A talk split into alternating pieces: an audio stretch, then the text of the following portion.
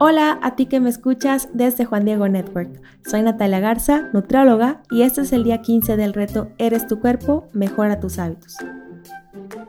Me da mucho gusto que sigamos en este reto tratando de aprender sobre nutrición, sobre el cuidado de nuestro cuerpo, con la intención de irnos integrando cada vez más como personas para poder donarnos más, para poder tomar decisiones maduras con sabiduría.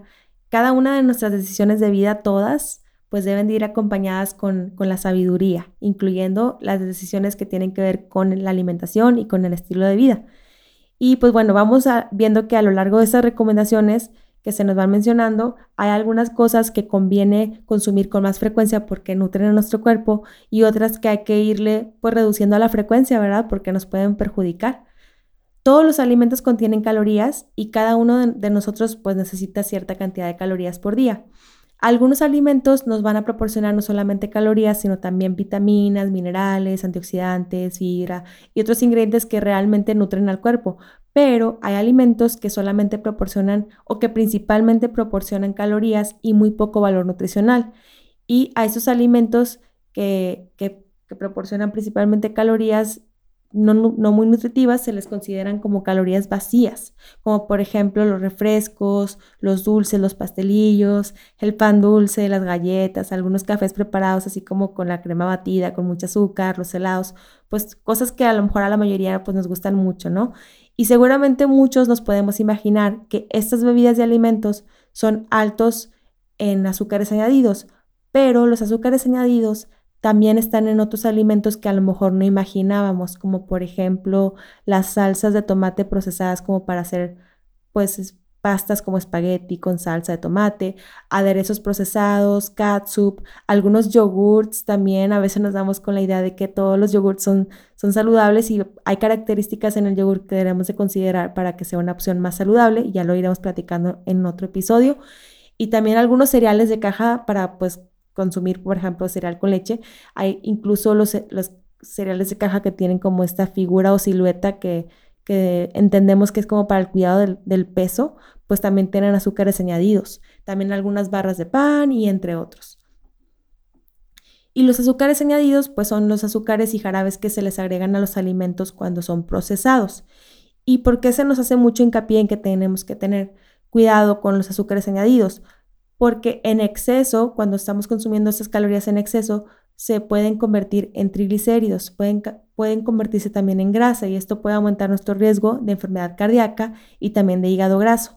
Y también porque se ha visto una relación de los azúcares añadidos con las caries, sobre todo cuando no se tiene una muy buena higiene bucal y cuando el consumo de azúcares es muy frecuente. Y también a la mala nutrición y al aumento de peso, por lo mismo de que están presentes casi siempre en alimentos que van a proporcionar mucho azúcar y muy pocos nutrientes.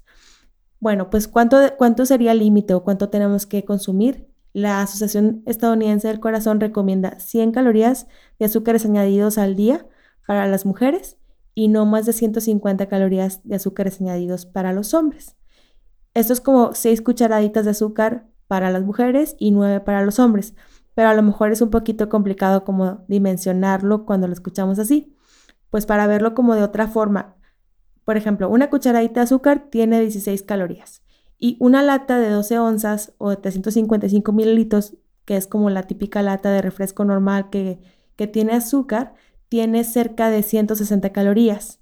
Entonces ya no más ahí ya nos pasamos de la recomendación que nos hace la Asociación Americana del Corazón para las mujeres y para los hombres.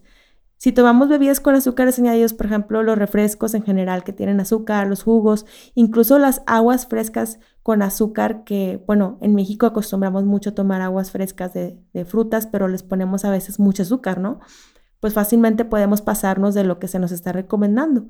Y esto pues puede afectar nuestra salud. Es preferible que nos vayamos acostumbrando a tomar agua natural la mayoría de los días y dejar solamente para ocasiones especiales y que de verdad sea muy esporádico y, poca cantidad las bebidas azucaradas. Yo sé que esto no es cualquier cosa, porque si estamos acostumbrados a tomar muchas bebidas que sepan dulces, pues nos va a costar mucho el cambio drástico, ¿no? De repente tomar agua. Pero bueno, si lo puedes hacer así, adelante y es algo, una práctica súper buena. Pero si no, por lo menos puedes irle bajando a la cantidad. Por ejemplo, si te tomabas dos vasitos de aguas frescas con azúcar o de refresco, pues ahora tómate uno de agua y otro de refresco. O bájale a la mitad o dilúyelo un poquito y así eventualmente vele bajando hasta que logres acostumbrar a tu paladar a no requerir tanta bebida dulce y pues acostumbrarse más a la agüita y dejarlo para ocasiones especiales. Las personas que acostumbran a tomar de una a dos latas o más de refrescos o bebidas que son altas en azúcares tienen 26% más de posibilidad de padecer diabetes mellitus tipo 2 que quienes las consumen rara vez. Y los latinos en general pues tenemos esta tendencia a la diabetes y muchos en nuestra familia a lo mejor tenemos algún hay algún familiar, ¿no? Con diabetes. Entonces tenemos que tener cuidado de esto y considerarlo.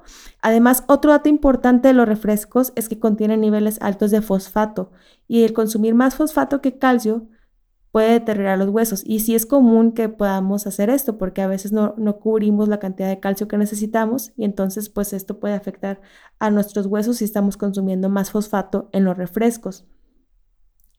Los azúcares añadidos pueden tener muchos nombres y a veces por eso es difícil como identificar que otros productos que no, que no son tan, tan obvios, ¿no? Que, de que puedan tener azúcares añadidos, pues podamos identificarlo. Te voy a ir mencionando algunos de estos nombres diversos de los azúcares añadidos para que los puedas identificar. Normalmente los ingredientes pues deben de ir de mayor a menor de acuerdo al peso. Si ves que el azúcar está en los primeros ingredientes, pues es muy probable que sea un producto que tenga un alto contenido de azúcares añadidos. Y algunos de estos nombres son jugo de caña y jarabe de caña, edulcorantes de maíz y jarabe de maíz con alto contenido de fructosa, jugos concentrados y néctares de frutas, miel, jarabe de malta o de arce, melaza y también pues muchas personas piensan que a veces que la miel, el azúcar moreno y otro tipo de azúcares como que son mejores o tienen más ventaja nutricional que el azúcar blanco, pero no es casi lo mismo. Y pues bueno, yo te recomiendo visitar un sitio web que te puede mostrar con fotografías los, muchos alimentos y al ladito te van a representar su contenido de azúcar en terrones, o sea, en esos cuadritos de azúcar, para que puedas tener una idea de esos productos que a lo mejor no son tan obvios y que puedas apreciar más cuánto contenido de azúcar pueden tener. Y pues bueno, este sitio web es sinazúcar.org, sinazúcar.org por si lo quieres visitar y puedas tener como que ahí un poquito más claro el contenido de azúcar de los alimentos. Y pues para el reto vamos a comenzar a leer los ingredientes de los productos que consumimos con más frecuencia y poder verificar que el azúcar no se encuentra en los primeros ingredientes. Y también vamos a tratar de irle reduciendo o dejar de tomar las bebidas azucaradas. Estas recomendaciones son generales. Si tienes una condición especial de salud o estás en un plan de alimentación, sigue las recomendaciones de tu profesional de salud. Ofrecemos a Dios este tiempo de aprendizaje y le pedimos su gracia para poder aplicarlo con sabiduría en nuestra vida. Que Dios te bendiga y nos vemos mañana para el siguiente reto.